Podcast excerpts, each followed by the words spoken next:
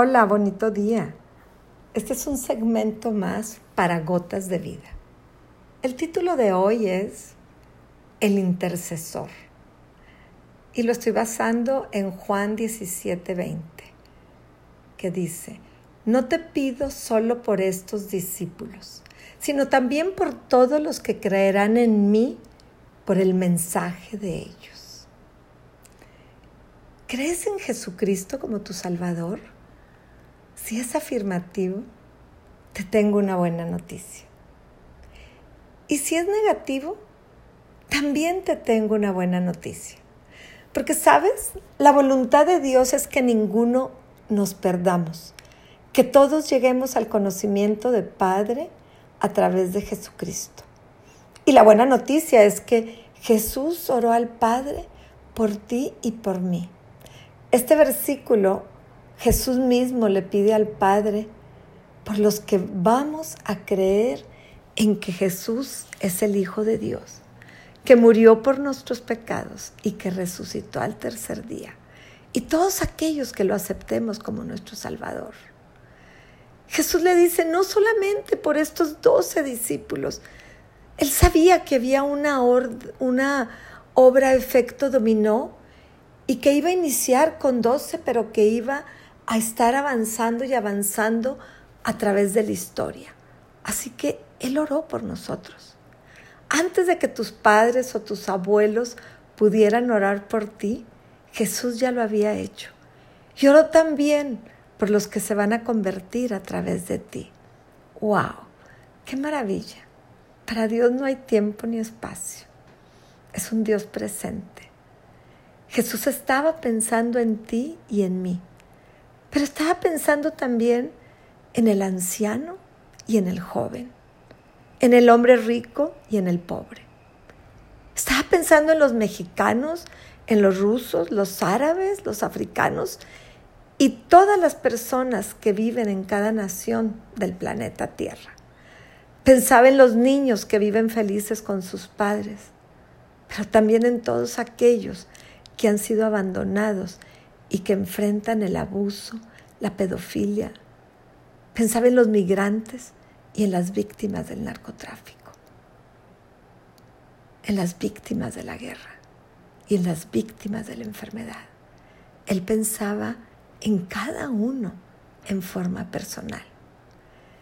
Jesús tiene un especial amor por los niños y por eso cuando se, se acumulaban, cuando se acercaban las multitudes a Él, y que los discípulos decían, no, háganse para allá.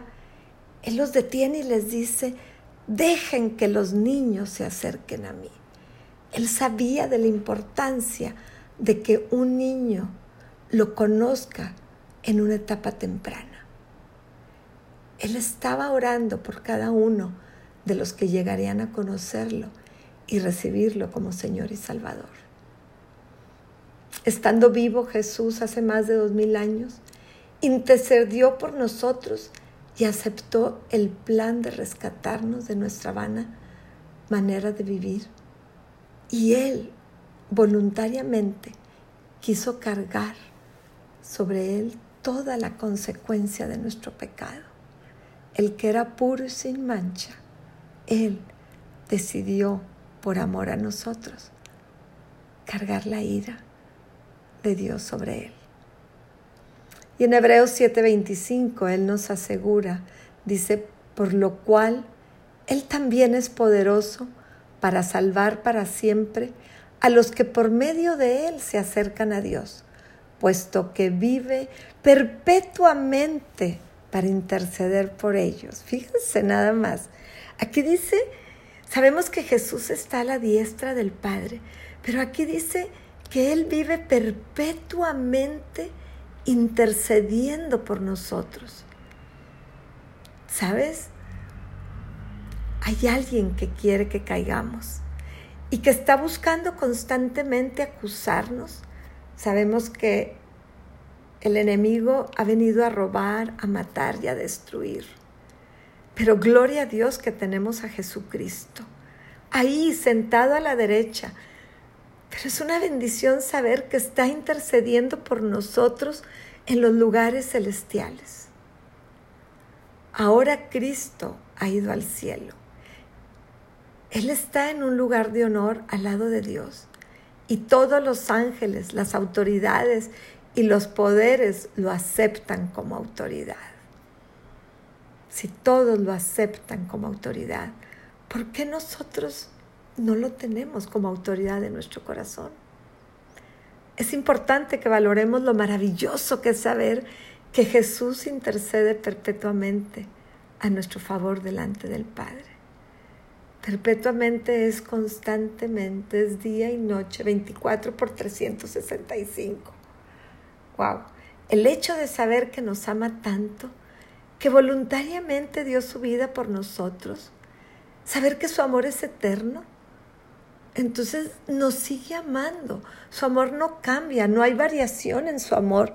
Él no es como nosotros, él, para Él no es cuestión de ánimo, Él es fiel. Y aunque nosotros somos imperfectos, Él es fiel y su amor es para siempre y su misericordia es nueva cada mañana. Él es el mismo, hoy y por los siglos de los siglos. Intercede por nosotros. No nos perdamos de esta bendición. No nos enfriemos. Confiemos en que su intercesión es suficiente, que su sacrificio fue completo, que el día que derramó su sangre, que fue traspasado por nuestras dolencias, por nuestras enfermedades, fue un sacrificio completo, que fue un trabajo terminado. Él no dejó la obra inconclusa. Él dijo, consumado es, consumado es. Y todo tembló, la tierra se abrió, porque Jesucristo había ganado la victoria, tu victoria y la mía. Wow, Él es el fiel intercesor. Gracias, Padre, porque sabemos que nuestra debilidad a veces nos apartamos de ti. Gracias, Señor, porque hay cosas que nos cuesta trabajo entender. Pero hoy venimos delante de ti a pedir revelación. Que tu hermosa presencia venga a revelarnos los misterios de Jesucristo que la gracia, la misericordia y el amor del Padre, del Hijo y del Espíritu Santo trabajen en nosotros y que quiten todo obstáculo que impida el libre fluir de tu Santo Espíritu.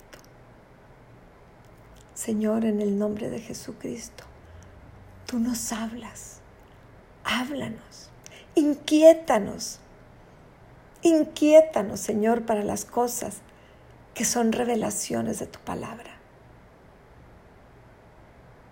Gracias por la vida de Jesucristo. Gracias Jesús porque sé que estás intercediendo por mí perpetuamente. Y gracias porque sé que tú me rescataste, que tú pagaste el precio que estaba por mí y que ahora puedo decir, libre soy, libre soy, porque tú me rescataste de muerte a vida. Gracias Jesús y gracias por el Espíritu Santo que mora en mí. Amén, amén. Este es un mensaje del corazón de Ana Lilia para gotas de vida.